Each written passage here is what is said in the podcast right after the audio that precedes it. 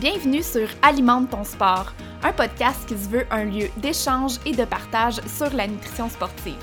Je suis Audrey Bélanger-Leclerc, nutritionniste du sport, diplômée du Comité international olympique. J'ai comme mission d'aider les sportifs à développer leur plein potentiel dans leur sport en améliorant leurs connaissances et en développant leur autonomie en nutrition. Avec Alimente ton sport, je souhaite donc te partager mes connaissances et mon expérience en nutrition sportive. Je souhaite aussi échanger avec mes invités sur différents sujets qui touchent de près ou de loin la nutrition parce que selon moi, on peut alimenter notre sport avec, oui, bien sûr, la nutrition, l'alimentation, mais aussi avec d'autres aspects non négligeables. Merci d'être là, merci de me permettre de réaliser cette mission-là et bonne écoute! Je suis vraiment contente de t'annoncer que je lance officiellement un nouveau webinaire gratuit. Mon dernier webinaire gratuit remonte à juillet 2023. Alors là, ça me fait vraiment plaisir de lancer euh, ce nouveau webinaire-là. Ce que je vais euh, aborder dans le webinaire, tout d'abord, je vais présenter les quatre mythes nutritionnels fréquents que je vois chez les coureurs, mais la partie la plus importante du webinaire, je vais te montrer, te donner des trucs concrets pour t'éviter de les faire. Pourquoi j'ai décidé de lancer ce webinaire-là? C'est assez simple. Je sais tout comme toi, qu'il y a beaucoup, beaucoup d'informations nutritionnelles qui circulent un peu partout. Puis, c'est vraiment difficile de démêler le vrai du faux. Donc, mon objectif avec le webinaire, c'est vraiment de te donner des trucs pour tout ça, pour t'aider à comprendre et savoir ce qui fait du sens et ce qui fait moins de sens en nutrition. Le webinaire va avoir lieu en live le 11 mars de midi à 13h, le 11 mars, mars 2024, si jamais tu écoutes euh, l'épisode un peu plus euh, un peu plus tard, quelques années plus tard. Euh, donc le 11 mars 2024 de midi à 13h. Par contre, si jamais tu n'es pas disponible à ce moment-là, tu pourras réécouter le webinaire là, avec le lien de l'enregistrement. Donc si jamais tu n'es pas disponible, tu peux quand même t'inscrire au webinaire. Les informations pour t'inscrire sont dans les notes de l'épisode, donc tu peux descendre jusqu'en bas dans les notes et tu vas voir le lien pour t'inscrire. Sur ce, je te laisse à l'épisode d'aujourd'hui. Bonjour et bienvenue dans l'épisode de la semaine du podcast Alimente ton sport. L'automne passé, j'ai parlé de cycle menstruel dans un contexte d'entraînement avec Jasmine Paquin sur le podcast et à la suite de la publication de cet épisode-là, j'ai reçu vraiment beaucoup de questions concernant évidemment l'alimentation et le cycle menstruel. Donc, je me suis dit que c'est un sujet super pertinent à aborder. Puis je me suis dit que j'allais m'entourer d'une collègue nutritionniste qui est à l'aise avec ce sujet-là, puis euh, on, pourrait, on pourrait creuser ça ensemble aujourd'hui. Donc, je suis avec Catherine Panton. Salut Catherine et bienvenue sur Alimente ton sport. Allô Audrey, merci pour l'invitation. Je suis vraiment contente d'être là. Je suis vraiment contente que tu sois là aussi. Je te l'ai dit un petit peu avant le début de l'enregistrement, mais je t'ai découvert dans un live Facebook ou Instagram, je sais plus trop, alors que tu parlais d'alimentation et de cycle menstruel. Puis je me souviens d'avoir écouté ce live-là puis de m'être dit, ah mon Dieu, c'est tellement intéressant. C'est sûr que, évidemment, je prêche pour ma paroisse, mais la nutrition, ça m'intéresse. Euh, puis tu sais, en nutrition, comme nutritionniste, on a chacun, tu sais, nos spécialités ou on... ça, on a chacun nos spécialités. Fait que je trouve ça mm-hmm. vraiment le fun d'aborder ce sujet-là avec toi aujourd'hui. Oui, vraiment. Puis on reçoit, euh, je ne sais pas pour toi, là, mais en consultation de plus en plus de questions mm-hmm. là-dessus. Je pense que les femmes s'intéressent euh, encore plus qu'avant là, à leur mm-hmm. euh, cycle menstruel puis à l'impact de leur mode de vie là-dessus. Donc, j'espère que ça va intéresser tes auditeurs. oui. Tu sais, aujourd'hui, on va se concentrer principalement sur le cycle menstruel. Puis je me suis posé la question quand j'ai pensé un peu au point que je voulais aborder dans, l'épisode, si on se lançait dans tout ce qui est préménopause, ménopause. Je pense pas qu'on va avoir le temps, honnêtement, parce que c'est déjà un gros sujet, mais on sait pas, peut-être qu'éventuellement on pourra euh, refaire euh, un épisode parce que, tu sais, cycle menstruel versus préménopause, ménopause, il y a quand même des différences importantes, là. Fait qu'aujourd'hui, on se concentre sur le cycle menstruel spécifiquement, puis éventuellement, on verra si on peut aller creuser euh, les autres sujets. Super.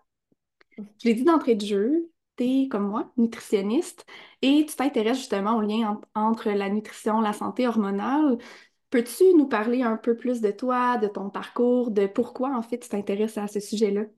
Oui, avec plaisir. Ben, comme tu disais, je suis nutritionniste et puis je, fais de la consultation euh, au privé depuis le début de ma carrière. Ça fait déjà euh, plusieurs années, le temps passe vite.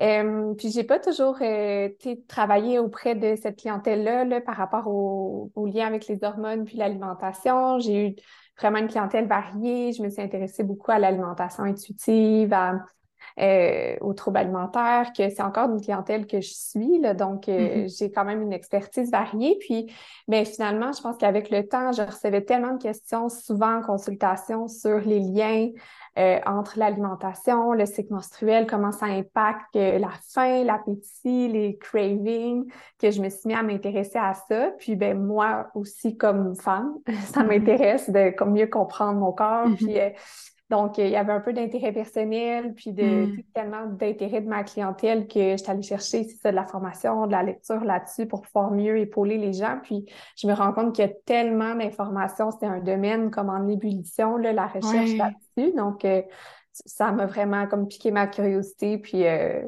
puis ben, fait que là, je me sens plus outillée pour aider mes, mes patientes euh, là-dedans. là dedans je trouve ça vraiment intéressant ce que tu dis. Je sais pas, tu as fait ton bac à quel endroit, là, mais moi, je l'ai fait à l'Université de Montréal, puis de mémoire, dans, dans mon parcours, on n'a pas abordé ça du tout. je me souviens qu'on avait un cours, c'était euh, nutrition et cycle de la vie, je pense. dans, ce cours-là, on, abordait tout ce qui est grossesse, maternité, compagnie. Fait on parlait un peu de nutrition de la femme, santé de la femme à ce moment-là, mais spécifiquement au cycle menstruel, pas du tout. Puis moi aussi, je me souviens d'avoir fini mon bac, commencer à pratiquer au privé, puis de me dire, OK, tu sais, il y a vraiment quelque chose à ce niveau-là, puis la science est là, c'est en mm-hmm. ébullition actuellement, ça bouge beaucoup, ça évolue, mais on a quand même des belles données scientifiques là, euh, à ce niveau-là.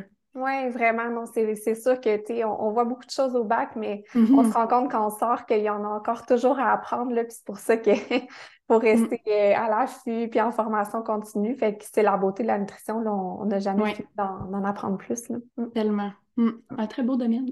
oui, vraiment. on aime ça, nos jobs. Oui. euh, bon, on est là pour parler de cycle menstruel, d'alimentation. Donc, définitivement, si on est ensemble aujourd'hui, pour qu'on a prévu un temps pour parler de ça, c'est qu'il y a un lien entre les deux.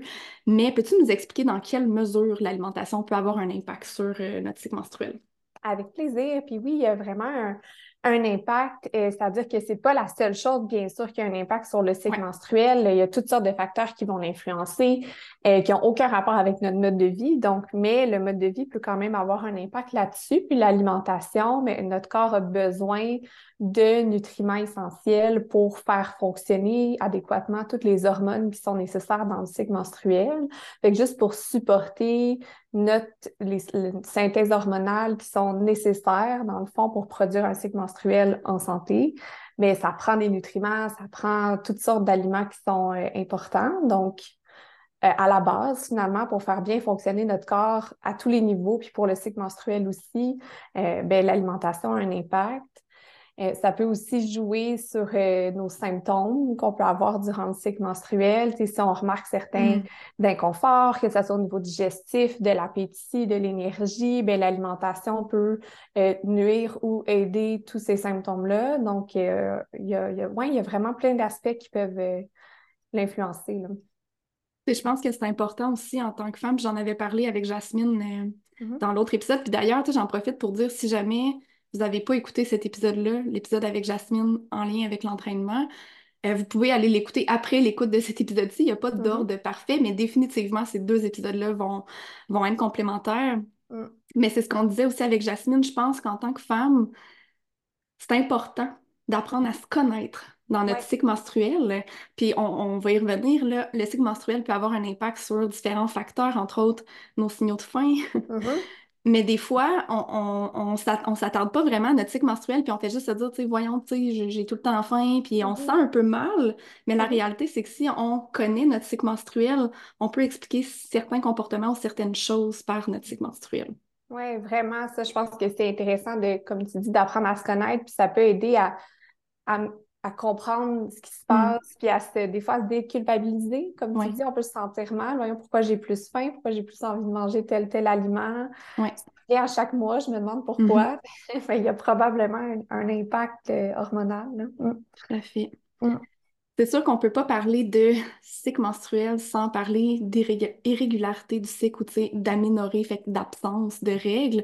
Évidemment, avec ma clientèle, moi je travaille avec les sportifs, c'est quelque chose mm-hmm. que je vois assez souvent. Puis j'ai envie de dire qui est normalisé même. tu sais, ah, euh, mon cycle n'est pas régulier ou euh, ben, j'ai perdu mes règles depuis, euh, depuis six mois, tu sais, mais ah, c'est normal, je fais du sport. fait que ça, je l'entends quand même souvent, puis j'essaye de plus en plus, sur les réseaux sociaux d'en parler parce que c'est pas nécessairement normal. Puis là, on le dit, tu l'as dit d'entrée de jeu, il y a plein de facteurs hein, qui vont influencer notre cycle menstruel. Fait que c'est pas parce qu'on a euh, une avec ce mot-là, irrégularité au niveau de notre cycle ou parce qu'on a de la minorité que c'est spécifiquement la nutrition qui va expliquer ça, mais il reste que je pense que quand on est dans ce contexte-là, c'est important de se poser des questions. Là. Oui, vraiment. Puis c'est une des raisons fréquentes de perte de, des menstruations, le mode de vie puis l'alimentation. Puis comme tu dis, il y a d'autres raisons, c'est certain. il faut investiguer si on ne comprend mm-hmm. pas pourquoi, mais c'est quelque chose qui revient vraiment souvent. Donc, euh, puis surtout chez une clientèle qui, euh, qui ne le soupçonnerait pas nécessairement, qui a des bonnes habitudes de vie, euh, en, guillemets, là, mais qui, qui vraiment va s'entraîner beaucoup, va mm-hmm. Vouloir manger de la meilleure façon, mais qui va se retrouver un peu dans une situation de trop grand déficit, à manquer trop de choses, à demander trop à leur corps, mm-hmm. pas assez se nourrir. Fait que, oui, vraiment, euh, c'est super important d'en parler, puis c'est pas normal de perdre ses mm-hmm. menstruations quand on s'entraîne, c'est pas bon pour notre santé, il y a des conséquences à pas avoir ces règles pendant longtemps, on s'expose à, perdre la densité osseuse, on s'expose à plus, on augmente nos mm-hmm. risques de cancer. Fait que c'est pas quelque chose qu'on devrait euh, banaliser. Mm. Exactement. Oui, puis, tu sais, on fait, ça, on a un nom là, pour, ce syndrome-là. Tu parles de, de densité osseuse, puis c'est ça, c'est que mm. souvent, il va avoir, oui, la, perte des menstruations ou l'irrégularité. je m'excuse, mon Dieu. Euh, mais il va y avoir autre chose aussi. Qui va, Il y a mm-hmm. plein d'autres symptômes qui peuvent être associés à ça. je pense entre autres aux troubles digestifs. Euh, aux troubles du sommeil, diminution de la concentration, augmentation du risque de blessure. Mm-hmm. Bref, c'est souvent une panoplie de symptômes mis ensemble qui peuvent allumer des lumières. même sans avoir tous ces symptômes-là, ben, si on en a un, souvent ce que je dis, c'est ça vaut peut-être la peine d'aller voir en nutrition s'il n'y a pas quelque chose qui peut expliquer ça. Puis je dis ça a un nom, on appelle ça le, le syndrome REDS. Mm-hmm. Fait que dans le fond, juste pour expliquer rapidement, c'est quoi?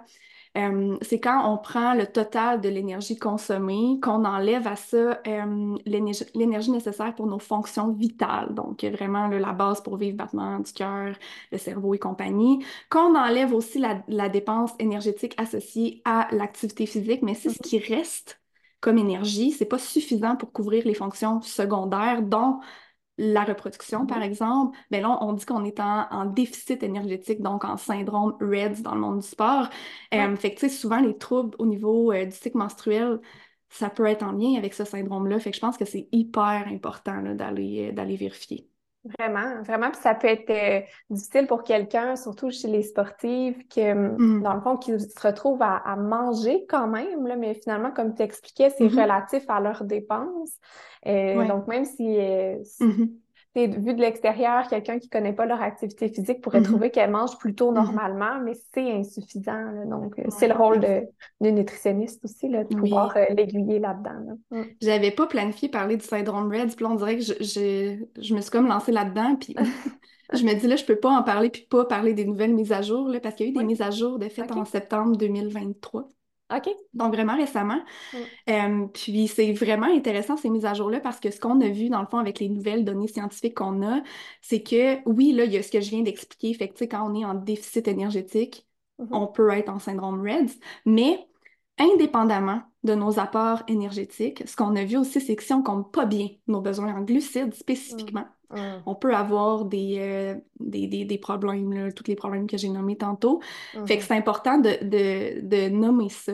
Parce qu'on peut très bien combler nos besoins énergétiques, mais si la répartition en macronutriments, donc euh, mm-hmm. la répartition en glucides, protéines, lipides dans notre alimentation n'est pas adéquate, on mm-hmm. pourrait avoir des problèmes aussi. Aussi. Ah, mais c'est super intéressant que ça a été nommé clairement aussi parce que les, l'apport en glucides, on sait que c'est quelque chose qui est vraiment difficile, malheureusement, et encore dans la population en général. il y a tellement de mythes et de croyances autour de ça. démonisé comme, mm. groupe alimentaire. Puis c'est quelque chose que, je vois souvent, moi aussi, dans ma mm. clientèle, de peur de manger ces aliments-là alors qu'ils ont tellement de bienfaits, puis aussi pour le cycle menstruel, clairement. Mm-hmm. Puis rentrons dans les nutriments, justement, parce que là, on est comme rentré au niveau des macronutriments, mais est-ce qu'il y en a des nutriments essentiels pour soutenir notre cycle menstruel? Ouais, oui, il y en a plein. C'est sûr que on peut pas ne pas parler des macros, on le dit rapidement, mais ils sont tous importants. Euh, les gras sont essentiels, les glucides, comme on vient de mm-hmm. dire, autant dans le REDS, mais même la population générale, on a mm-hmm. besoin de glucides pour bien faire fonctionner notre cycle menstruel, puis les, les protéines aussi, juste l'apport calorique total dans notre euh, mm-hmm. journée est super important. Puis ben, une fois qu'on a considéré ces points-là, euh, quand on parle plus de vitamines, minéraux, mais il y en a qui sont plus spécifiques euh, au cycle menstruel, notamment le fer. Euh, mm-hmm. Bon, mais ça, ça va un peu plus de soi, ou en tout cas pour moi, ça va de soi, mais il peut avoir des pertes de, de fer durant les, les, segments des menstruations. donc, c'est super important d'éviter les carences, puis de s'assurer qu'on en mange suffisamment parce qu'à long terme, une carence en fer, mais ça peut affecter la santé du cycle menstruel puis notre santé en général aussi. Euh, fait que ça, c'est un nutriment important, le fer. La vitamine D, la fameuse mm. vitamine D qu'on se rend compte qu'elle est importante pour à peu près tout, pas juste mm-hmm. pour la santé osseuse. Euh, mais ça aide à la synthèse des hormones et c'est impliqué dans plein de processus euh, du, système reproducteur, donc vraiment importante. Euh, puis on le sait aussi qu'au Québec, mais on, on a plus de chances d'être déficiente là, en vitamine D à cause de l'exposition au soleil qui n'est pas la meilleure. Fait que ça, c'est bon de le savoir. Il y a aussi euh, le zinc, un nutriment qui va aider à la fonction des ovaires, dans le fond, qui va supporter nos ovaires, qui vont produire des hormones, bah, puis bien sûr, bon, qui sont importants dans la santé hormonale. Puis le magnésium aussi, hmm. un nutriment vraiment essentiel dans, dans tout ça. Super. C'est juste pour euh, expliquer peut-être aux gens où est-ce qu'on retrouve ces nutriments-là au niveau des aliments parce que bon, il y a plusieurs personnes qui vont se tourner rapidement vers des suppléments en nutrition sportive. Je le vois beaucoup. Tu sais, là, tu parlais de magnésium, il y a, comme beaucoup. Euh, il y a comme un gros hype autour du magnésium actuellement, mais je vous annonce que vous pouvez consommer du magnésium avec les aliments, c'est possible. fait que, si on repasse les nutriments que tu as nommés rapidement, juste pour dire les principales sources, euh, premièrement, tu as parlé du fer. Oui, le fer, euh, il y en a euh, dans pas mal tous les aliments protéinés. donc, c'est assez facile à aller chercher quand on mange des protéines, que ce soit du monde animal, dans les mm-hmm. viandes, mais aussi dans le monde végétal. Il y a du fer beaucoup dans les lentilles, d'autres légumineuses, les graines de citrouille, les graines de courge. Euh, on pourrait en retrouver aussi dans certaines céréales comme les all bran. Euh, mm. bref, il y en a quand même beaucoup dans le monde végétal aussi, là, du fer. Fait aliments protéinés, généralement, c'est des bonnes sources de fer. Euh, la vitamine D, la vitamine D, on en retrouve un peu dans notre alimentation, naturellement présente dans les aliments. C'est un peu plus complexe à aller trouver. Mm-hmm. il y en a enrichi dans les produits laitiers, le lait en fait. Euh, mais autrement, ça, c'est quand même un, aliment, un nutriment que je vais suggérer de prendre en mm-hmm. supplément, là, surtout au Québec. Je ne sais pas si c'est la même chose pour toi aussi. Oui. Euh, Tout à fait, oui. Tu sais, même souvent, honnêtement, euh, quand mes, clients arrivent avec des bilans sanguins, mm-hmm. qui ne prennent pas de vitamine D en supplément, c'est pas rare qu'il y, a une déficience qui est identifiée à ce moment-là. La, mm-hmm. la, vitamine D, un peu comme tu le disais, on en retrouve des petites quantités dans certains aliments, mais mm. même si on mange ces aliments-là chaque jour, on n'arrive pas à bien combler nos besoins. Effectivement, vraiment, notre principale source de vitamine D, c'est la synthèse avec les mm-hmm. rayons de soleil sur notre peau. Mm-hmm. Mais, ben, présentement, on est au mois de janvier, là, quand on enregistre mm-hmm. cet épisode-ci. Ben, moi, chez nous, il n'y a aucun soleil, il y a beaucoup de nuages. Puis quand je sors, je m'habille. oui, c'est ça. Donc, ma peau n'est pas exposée au soleil. Fait que pour ces raisons-là, on recommande euh, effectivement de prendre un supplément de vitamine D. Là. Pour les mois euh, d'hiver de novembre à avril, mais pour certaines personnes, ça peut même être pertinent de le continuer à l'année. Puis ça, c'est du cas par cas. Fait que, ce qu'on vous recommande c'est d'en parler à vos professionnels de la santé autour de vous. Oui, exactement. Donc, euh, pour la vitamine D, il y a ça. Le zinc, on retrouve ça aussi dans certains aliments protéinés. Mm-hmm. Euh, protéines animales, il y en a aussi dans les noix, les graines, comme euh, les graines de sésame, il y a beaucoup de zinc là-dedans, les graines de citrouille, les graines de courge, les noix de cajou, Les légumineuses aussi, c'est des belles sources de zinc. L'avocat aussi, qui est super populaire. Mm-hmm. nous donne du zinc. Fait que c'est assez abondant dans, dans l'alimentation. Euh, puis le magnésium, ben oui, euh, je, suis d'accord avec toi de dire qu'il y a vraiment comme un engouement sur ce nutriment-là. Euh, mais même affaire, là, on en retrouve dans plusieurs aliments. Ben, les grains entiers, source de, de magnésium, il va en avoir dans les noix, les graines. Il y en a dans le cacao aussi, ce qui mm-hmm. est toujours une bonne nouvelle, je pense, pour tout le monde. le chocolat, c'est une belle source de magnésium. Ouais. Ouais. Je sais pas, tu on parle du magnésium, je sais pas si c'est quelque chose que tu as vu dans ta pratique depuis euh, l'engouement autour de ce nutriment-là, spécifiquement les suppléments de magnésium. Mm-hmm. Mais il faut savoir, ce qui est super important de savoir par rapport à ce supplément-là, c'est qu'il y a un AMT, mm-hmm. avec un apport maximal tolérable. Mm-hmm. Ça, ça veut dire que si on consomme plus que cette quantité-là, on peut avoir certains problèmes. Puis mm-hmm. moi, je le vois en pratique parce que les gens ne savent pas qu'il y a un mm-hmm. AMT. Puis l'AMT, là, au niveau du magnésium, est spécifique au magnésium des suppléments. ça aussi, c'est un autre point super important. sais, on parle d'un maximum de 350 mg par jour. Puis là, il y a des gens qui m'arrivent en consultation qui me disent Ah, je me suis acheté un supplément de magnésium, tu sais, je prends deux comprimés par jour. Puis on se rend compte que ah, dans les électrolytes qu'ils prennent à l'entraînement, il y a du magnésium. Ah, mm. Puis les symptômes spécifiques, ça va être des troubles digestifs, souvent. Fait que genre des ballonnements, des mm. maux de ventre, de la diarrhée. Mm-hmm. Fait qu'en changeant ça, la, la, santé digestive se rétablit des fois. Fait que c'est important de le nommer aussi, là. Vraiment, vraiment super pertinent. Oui, parce que c'est vrai que c'est pas connu là, comme euh, information. On a l'impression que c'est des vitamines vendues en vente libre, puis qu'il n'y a pas de mm-hmm. risque, puis euh, on peut en prendre euh, le plus le mieux quasiment, là, mais c'est mm-hmm. pas ça, c'est pas la, le, seul euh, supplément là, qui aura un AMT, mais celui-là, mm-hmm. il est bas quand même. Là. Il y en a des. 350, ça, ça t'invite avec un supplément. Souvent, ça va être des 150 mg. Fait que si tu en prends deux comprimés dans ta journée, tu es à 300. Fait que s'il y a d'autres sources ailleurs, ça peut monter assez vite, là. Fait que oui, c'est vraiment important de, le considérer. Puis tu sais, on parle de suppléments, je pense que l'étape numéro un, avant même de penser à prendre un supplément, c'est d'aller voir ce qu'on consomme, nos apports actuels avec notre alimentation de base. Deux, s'il y a des carences, effectivement, puis qu'il manque des trucs, ben comment on peut utiliser les aliments pour en acheter pour mieux combler nos besoins? Puis trois, si jamais c'est pas possible ou qu'il manque quoi que ce soit, Là, on peut se tourner sur, vers les suppléments, mais il y a comme des étapes importantes avant. Tellement. Puis ce que j'aime souvent dire, c'est que dans un supplément, mais tout ce qu'on retrouve, c'est par exemple le magnésium. Mais dans un aliment qui contient du magnésium, bien, en plus d'avoir ce nutriment-là, tu as accès à plein d'autres nutriments mm-hmm. qui sont super bénéfiques pour la santé. Donc, c'est tellement plus gagnant d'aller le chercher dans les aliments. Puis en plus, il est souvent mieux métabolisé, mm-hmm. absorbé, plus petit. Donc, euh, vraiment, c'est super important. Puis c'est pas euh, si fréquent que ça des carences en magnésium. Non. Non. Puis c'est drôle que tu dises ça parce que je dis exactement la même chose que toi, presque dans les mêmes mots. Euh, autre question que je voulais qu'on aborde ensemble aujourd'hui, on a, on a, parlé des, des, nutriments essentiels pour euh, soutenir notre cycle menstruel, mais est-ce qu'on devrait adapter notre alimentation en fonction de notre cycle menstruel, justement? Est-ce qu'il y a certaines phases du cycle où on devrait cibler certains, certains aliments plus euh, spécifiquement? Oui, bonne question. Euh, c'est un sujet qui est vraiment populaire, ça aussi, en ce moment, là, de manger selon les phases du cycle.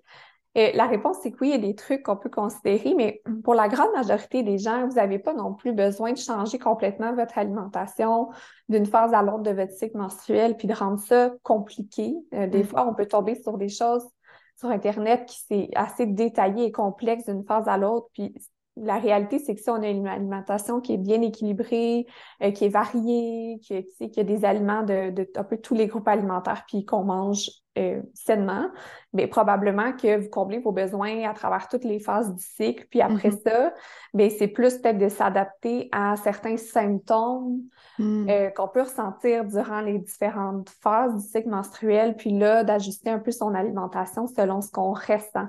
Euh, moi, je trouve ça plus intéressant de partir de là plutôt que d'emblée de changer son alimentation, même si on n'avait pas vraiment de signes ou symptômes qu'on aurait un intérêt à le modifier.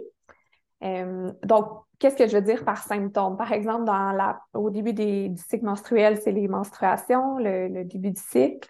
Euh, ben, durant cette phase-là, on pourrait ressentir plus de fatigue. C'est un des mm-hmm. symptômes qui reviennent, mais si c'est le cas, ça pourrait être en lien, comme je parlais tantôt, à un, déficit en fer. Euh, déficit en fer, on peut ressentir de la fatigue rapidement, finalement. Fait qu'on peut penser à mettre un peu plus d'aliments riches en fer dans notre alimentation, mettre l'accent sur les aliments protéinés, euh, mm. les graines de citron et les lentilles, comme je disais tantôt, pour essayer de d'aller rechercher un peu d'énergie. Ça peut être causé par d'autres choses, la fatigue durant les menstruations, mais côté alimentaire, ça pourrait être une action euh, intéressante durant cette phase-là. D'ailleurs, j'en profite pour dire que la particularité des menstruations, c'est qu'on perd du sang. Oui, c'est ça. Donc, il y a une perte de fer à ce moment-là aussi dans, le cycle menstruel. Puis d'ailleurs, c'est pour ça que les femmes qui sont menstruées ont des besoins en fer plus élevés. Là. Oui, tout à fait. Mm. J'ai déjà entendu parler aussi de, de caféine en lien avec les, les inconforts, euh, ballonnements et compagnie. Mm-hmm. Est-ce que est-ce, qu'on a des données scientifiques à ce niveau-là? c'est pas euh, très définitif comme information. fait, dans ce sens-là, moi, j'aime plus y aller en essai-erreur. Si vous sentez beaucoup de douleur, et d'inconfort digestif, euh, puis vous avez tendance à consommer beaucoup de caféine, bien, ça mm. peut être intéressant d'essayer de diminuer la consommation puis d'observer durant un cycle ou deux euh, est-ce que ça semble améliorer les symptômes? Parce que ça pourrait être en, lien. Là. Euh, mais s'il n'y a pas d'effet, bien, pourquoi s'en priver là, de votre café? Euh? puis c'est rarement un café par jour là, qui est problématique. C'est quelqu'un qui aurait une consommation de caféine plus élevée, là, au-dessus de trois cafés par jour ou mm-hmm. caféine sous d'autres sources, là, que ce ne soit pas du café là, mais dans les thés, les boissons énergisantes, les suppléments pour sportifs, de tout ça. Là. Euh, donc, oui, ça serait plus du cas par cas d'essayer d'observer. Parfait. Mm. Fait que si je comprends bien, début du cycle, on parle de menstruation, là, il y a le fer qu'on peut vérifier un petit peu. Ensuite de ça. Ensuite de ça, ben là, on est un peu dans une phase tampon entre les menstruations puis l'ovulation, qui est le milieu du cycle, qui est mm-hmm. la phase folliculaire. Dans le fond, la phase où notre corps va faire maturer les ovules pour euh, ben, la prochaine ovulation qui s'en vient.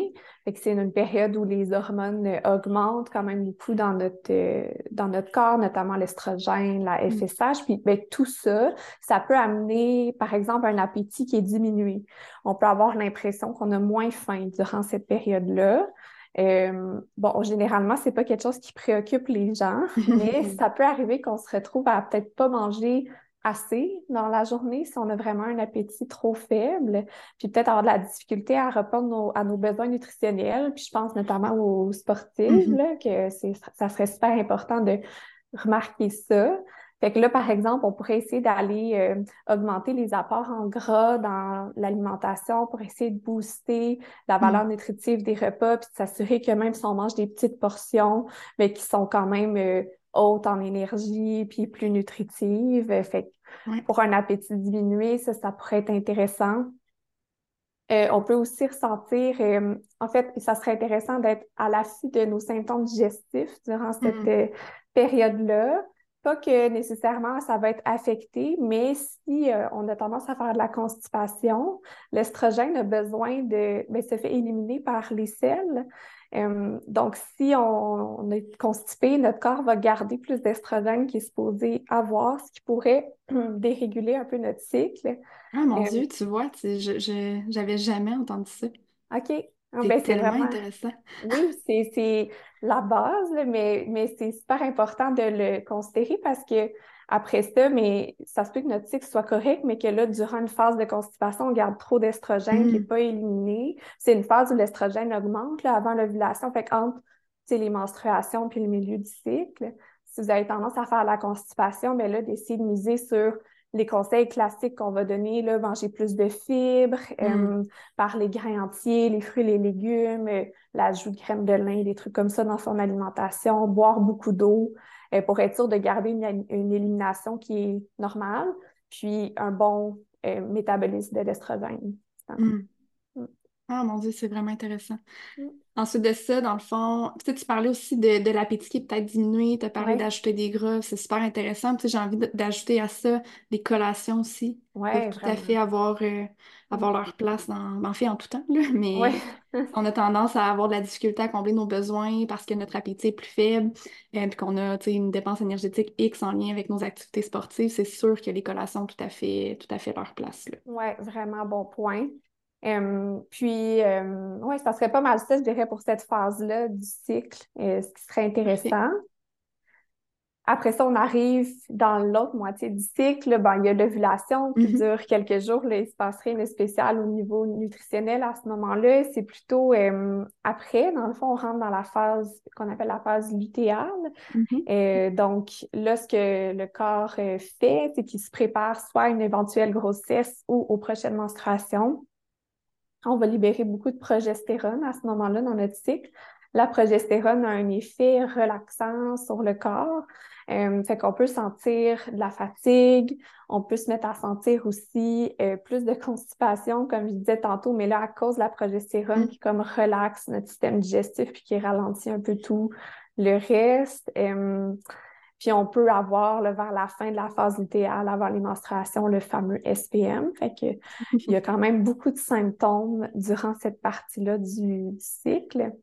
fait que selon les différentes affectations qu'on a, ben, on peut s'adapter avec l'alimentation. Par exemple, si on a tendance à faire de la constipation à ce moment-là, ben, on peut revenir au même conseil que je disais, là, avec les fibres, l'eau, tout ça, ça va être important. Si on mm-hmm. sent qu'on manque d'énergie, ben, on peut s'assurer de peut-être manger plus souvent dans la journée, euh, puis de mettre l'attention aux aliments qui contiennent des glucides, qui sont notre source d'énergie euh, principale, surtout les glucides complexe si on est capable pour avoir une énergie qui est plus euh, stable dans la journée. Fait que lucide complexe, c'est les grains entiers, euh les aliments qui sont moins transformés là, finalement. Oui, ça serait de s'adapter là, à ce moment-là plus spécifiquement mm-hmm. aux besoins de la personne. Oui, puis on peut pas parler d'SPM sans parler mm. des cravings. Mm-hmm. c'est quelque chose, on en a parlé un peu au début, mais c'est quelque chose qui est assez fréquent qui est expliqué aussi, en fait, mm-hmm. par le cycle menstruel. Oui, oui, vraiment. Donc, euh, notre corps, durant la, phase lutéale, va euh, augmenter ses besoins énergétiques. Donc, mm-hmm. on va avoir temporairement besoin de manger plus durant cette période-là. D'ailleurs, je ne l'ai pas dit, mais l'appétit peut augmenter aussi dans cette phase-là du cycle. Euh, pas juste comme ça, mais parce qu'on a besoin de manger plus, ça vient avec ça. ce qui peut donner l'impression de craving à quelqu'un qui n'ajusterait pas son alimentation, qui se tient à manger comme d'habitude, mais que son corps euh, lui demande plus. Euh, puis non seulement les besoins énergétiques sont plus élevés, mais aussi les besoins en glucides euh, directement. Donc, on peut avoir plus de rage de sucre, mm-hmm. de craving sucré. C'est ce qu'on entend souvent, que ça peut être d'autres aliments aussi, mais c'est pas mal le plus fréquent. Là. mais je pense que c'est vraiment inconfortable pour beaucoup de personnes. Ils se sentent euh, en perte de contrôle, euh, puis qui doivent donc éviter, puis ça, ça devient vraiment culpabilisant de vivre ça. Mais mm-hmm. il y a plein d'astuces qu'on peut faire pour essayer de, de passer cette phase-là dans l'harmonie, finalement. Euh, premièrement, mais c'est sûr, comme je disais, c'est de manger plus. Là, si on a plus faim d'emblée, de ne pas s'empêcher d'augmenter ses apports dans les repas, dans les collations de la journée, ça va aider à soutenir son appétit davantage. Euh, de faire de la place aux aliments qui contiennent des sucres. Fait que dans les féculents, dans les fruits, dans la journée, on peut en mettre plus mm-hmm. euh, pour aller combler ce besoin-là. Ça peut aider aussi à diminuer les cravings. Si on a une envie spécifique d'un aliment, là, puis c'est pas un fruit qu'on a envie, c'est notre muffin ou notre palette de chocolat, ben on est vraiment mieux d'aller la chercher. Notre corps, il en a besoin durant cette phase-là du cycle, comme je disais. Puis d'en profiter, de le savourer, de, mm. de se permettre de manger ces aliments-là dont on a envie, ça fait passer le craving assez rapidement. Là, mm. On passe à un autre sujet après. Euh, plutôt que d'essayer de se retenir, puis c'est là que ça fait une boule de mm-hmm. neige, puis on mm-hmm. sent qu'on perd le contrôle. Oui. C'est souvent une question que je vais poser dans mon évaluation nutritionnelle. Mm-hmm. Est-ce que tu as des rages alimentaires? Est-ce que tu as des cravings? Il y a des gens qui d'emblée vont me dire Ah, tu sais, oui, euh, ça m'arrive quand même fréquemment. Puis il y a d'autres personnes qui vont me répondre euh, Ah oui, tu sais, j'ai des envies alimentaires, mais c'est pas une rage, j'ai envie, je le mange, puis ça s'arrête là. Mais souvent, ce que j'explique, c'est que c'est ça, la différence entre un craving, une rage, et juste avoir une envie alimentaire, puis le respecter. Puis, tu sais, là, on parle d'envie alimentaire spécifique au cycle menstruel, parce que, comme on mm-hmm. l'a dit, ça peut avoir un impact dans cette période-là du cycle notre métabolisme de base est augmenté, en fait. Fait que nos besoins nutritionnels sont augmentés, l'appétit suit. Fait que ça se peut qu'on ait envie de manger des aliments qui sont, hein, qui sont plus riches, mais ça peut arriver aussi dans d'autres périodes du cycle, en mm-hmm. dehors vraiment de cette, de cette phase-là. Puis je pense que c'est important de le nommer. Tu l'as tellement bien dit, de, de respecter ces envies-là, puis de savourer, d'atteindre cette satisfaction sensorielle-là qu'on recherche mm-hmm. en mangeant ces aliments-là. C'est vraiment important. Mais oui, vraiment, de pas essayer de déjouer. Ça m'arrive souvent de voir en consultation, sûrement que toi aussi, tu as vu ça, dire Ah, j'ai vraiment envie de manger un biscuit au chocolat, puis, puis mais à la place, je vais me faire un yogourt. Puis là, finalement, le yogourt, c'est pas le goût, c'est pas la texture, c'est rien mm. de ce que j'avais envie. Fait je vais manger des noix finalement, puis je vais manger une pomme finalement, puis je vais manger plein mm-hmm. d'affaires pour jamais perdre l'envie de manger mon biscuit au chocolat. Fait on tourne en rond, on tourne d'un aliment, puis on essaie de l'éviter, ce qui mène absolument à rien de positif. Mm. Exact. Mm. Super. Je pense qu'on a fait le tour du cycle. Oui, on a parlé de toutes les phases. Oui, c'est sûr qu'il y a plein d'autres informations qu'on peut aller chercher. Là, ça, revient vraiment à du cas par cas, selon les signes, les symptômes de, cette personne-là, son cycle. Fait que là, ça devient intéressant d'aller consulter mm-hmm puis de vous faire accompagner, de dire, ben moi, j'ai telle mm-hmm. problématique, j'ai tel symptôme, comment l'alimentation peut m'aider, puis probablement qu'il y a certains aspects qu'on pourrait considérer pour la personne individuellement. Tout à fait. En fait, les, consultations individuelles servent exactement à ça. Oui, tout à fait. Mm. Pour euh, terminer l'épisode, j'ai envie qu'on parle de mythes. Oui. Parce qu'il y en a beaucoup hein, de mythes qui vont euh, toucher certains aliments spécifiques aux hormones ou au cycle menstruel. Mm-hmm. Entre autres, euh, le soya. Je ne sais pas si tu l'entends encore, toi, dans ta pratique, mais moi, ça m'arrive de moins en moins, j'ai l'impression, parce qu'on démystifie de plus en plus ce mythe-là, mais on entend que le soya va avoir un impact sur, tu sais, que ce soit en fait les hormones féminines et même les hormones masculines. Mm-hmm. Qu'est-ce que tu réponds aux gens qui te parlent de ça? Oui, ben oui, étonnamment, j'en entends encore parler pas plus tard qu'hier. J'avais ah, à parler de ça en consultation. J'ai l'impression qu'il y a des gens qui prennent tellement ça comme une vérité qu'ils ne se posent mm-hmm. pas de questions. Ben, ah, je pensais que le soya, c'était pas bon, donc c'est pour ça que mm-hmm. j'en mangeais pas. Euh, mais effectivement, c'est un mythe alimentaire. Dans le fond, de où, ça vient un peu, c'est que dans le soya, il y a une molécule qui ressemble à, l'estrogène du corps. Fait que ça a soulevé des questionnements dans, dans les recherches, de dire, bon, mais comment ça peut avoir un impact? Euh, mais finalement, au stade de nos connaissances aujourd'hui, on sait que ça n'a pas d'effet négatif sur la santé hormonale, voire c'est même protecteur hmm. pour notre santé. Euh, c'est bon pour la santé cardiovasculaire, c'est bon pour la santé hormonale. Ça n'a pas de conséquences négatives, à moins que ça soit consommé dans des méga-doses qui sont absolument impossibles de manger dans une journée. C'est que ça devient comme n'importe quel aliment qu'on consommerait dans des méga-doses. Il peut avoir Mm-hmm. certaines conséquences. Là, donc, mm-hmm. euh, mais c'est pas du tout inquiétant pour quelqu'un qui veut manger du tofu, de la boisson de soya, puis des edamame dans son quotidien. Il n'y a pas à craindre de dérégler euh, son cycle menstruel, ou même chez les hommes, de la même manière aussi. Mm. Fait que c'est vraiment, ça, c'est vraiment une question de dosage, dans le fond. Puis même si on a différentes sources de soya dans notre journée, on n'a pas à s'inquiéter de ça. Non, du tout. C'est euh, un mythe alimentaire. Puis un autre mythe qu'on entend souvent, c'est en lien avec les produits laitiers qui mm-hmm. sont possiblement inflammatoires puis qui peuvent nuire justement à notre cycle menstruel. Je ne sais pas si tu l'entends, mais moi, je l'entends en consultation. Oui, ben oui, souvent, puis pas juste pour le cycle menstruel, pour tellement de choses. C'est un beau débat. Et, euh, ce qui arrive, c'est que ben, si quelqu'un devant moi a une intolérance au lactose ou réagit fortement quand il consomme des produits laitiers, bien oui, probablement que cette personne-là est mieux d'éviter ces produits-là, pas juste pour son cycle menstruel, mais juste pour sa santé générale, sa santé mhm. digestive. Euh, il semble avoir une réaction euh, qu'on observe, c'est pas juste théorique, mais c'est peu de gens, là, finalement, dans la population globale qui ont une réaction aux produits laitiers ou au lactose. La grande majorité des gens le tolèrent bien. Euh, puis même, à l'inverse, ça, ça, peut avoir des effets positifs sur le cycle menstruel. Mm. il y a des études, dans le fond, qui avaient été faites surtout pour la fertilité, mais bon, on sait que fertilité et santé du cycle menstruel, ça va main dans la main. Mais comme quoi, les femmes qui consomment des produits laitiers régulièrement, particulièrement des produits laitiers qui sont pas réduits en gras, qui sont dans leur forme full fat, comme on dit en anglais, auraient une meilleure chance de tomber enceinte et une meilleure mm. fertilité en général ça semble être favorable à notre santé du système reproducteur. Euh, donc non, ça, pourrait être même euh, une mauvaise idée de se priver de ces aliments-là si on les aime et ils font partie de mm. notre alimentation. Euh, les, les, recherches tendent à nous montrer que ce soit neutre ou même positif. Mm, vraiment intéressant. Je ne sais pas s'il y a d'autres mythes qui te viennent en tête. Là. Moi, c'était les deux, les deux premiers que j'entends vraiment souvent, que, je dois démystifier dans mes rencontres de ton côté en lien avec le cycle menstruel. Est-ce que tu en entends d'autres? Euh, ben, c'est ça, c'est deux importants aussi, là, un peu dans le même ordre d'idée que, le, que les produits laitiers. Il y a le gluten, là, un peu pour les mêmes raisons évoquées.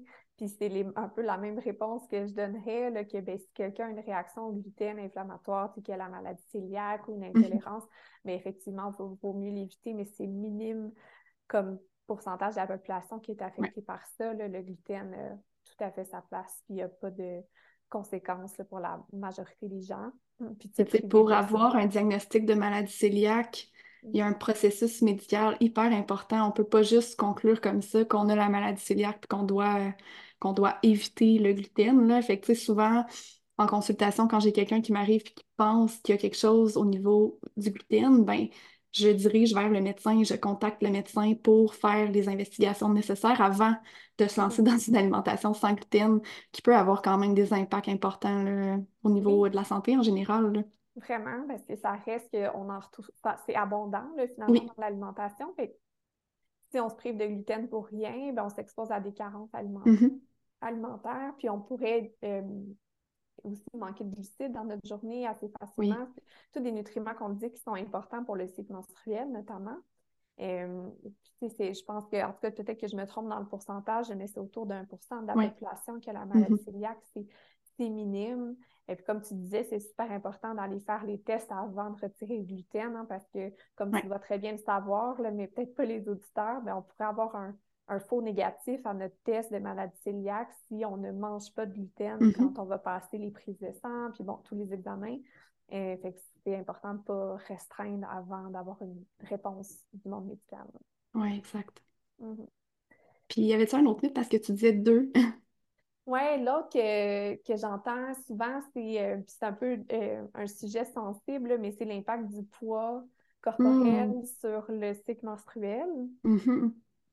Euh, mythe et pas mythe, c'est vrai jusqu'à un certain sens que notre poids peut avoir un impact sur notre cycle menstruel, notamment par exemple si on a un poids qui est tellement insuffisant, hmm. euh, où on n'a aucune réserve de, de, gras sur notre corps et tout ça, bien, éventuellement le corps, euh, il, interprète ça comme un c'est dangereux pour lui, puis il va se mettre à protéger, il interprète comme c'est pas le temps de tomber enceinte, tu n'as pas de mm-hmm. réserve, tu es trop, es trop maigre.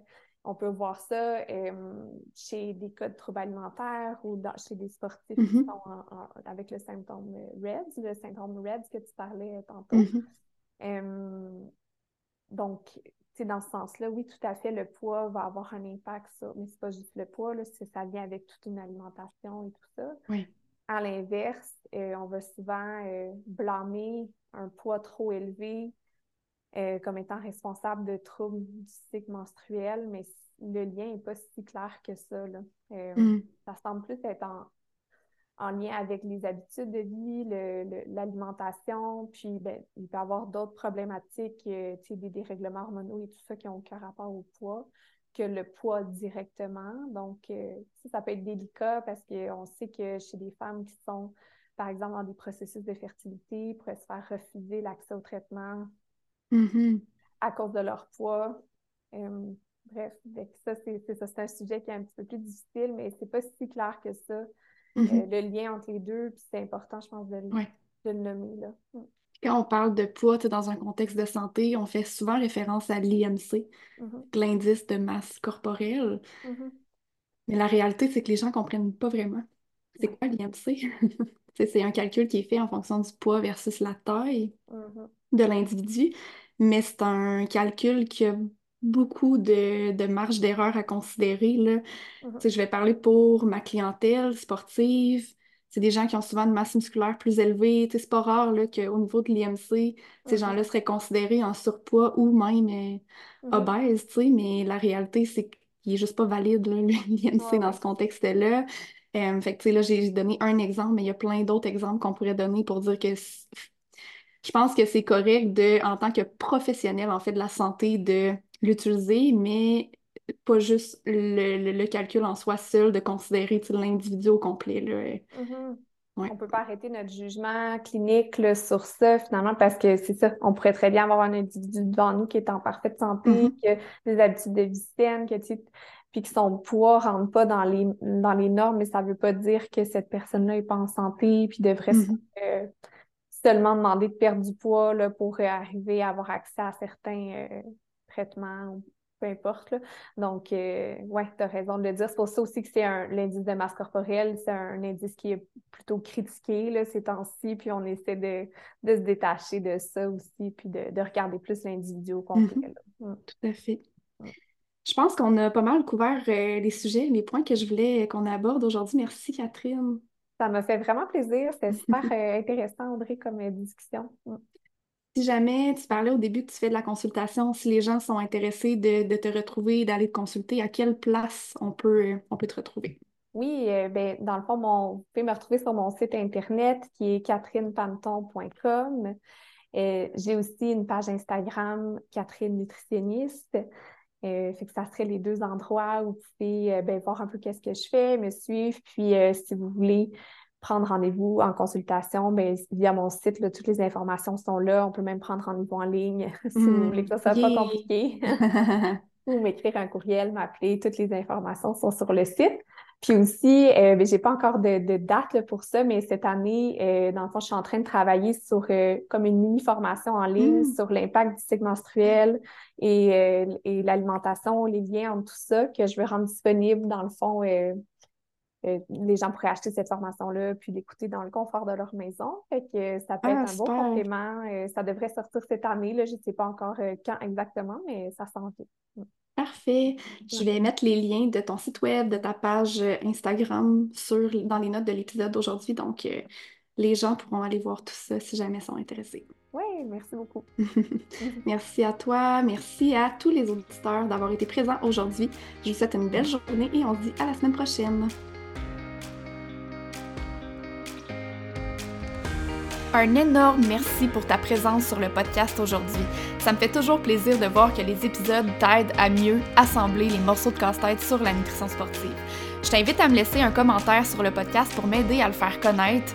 Il suffit de te rendre sur ta plateforme d'écoute préférée et de descendre jusqu'en bas dans la section commentaires et avis. Tu cliques sur 5 étoiles et tu me laisses un commentaire. C'est aussi simple que ça et ça m'aide beaucoup. Merci encore d'être là et on se dit à la prochaine.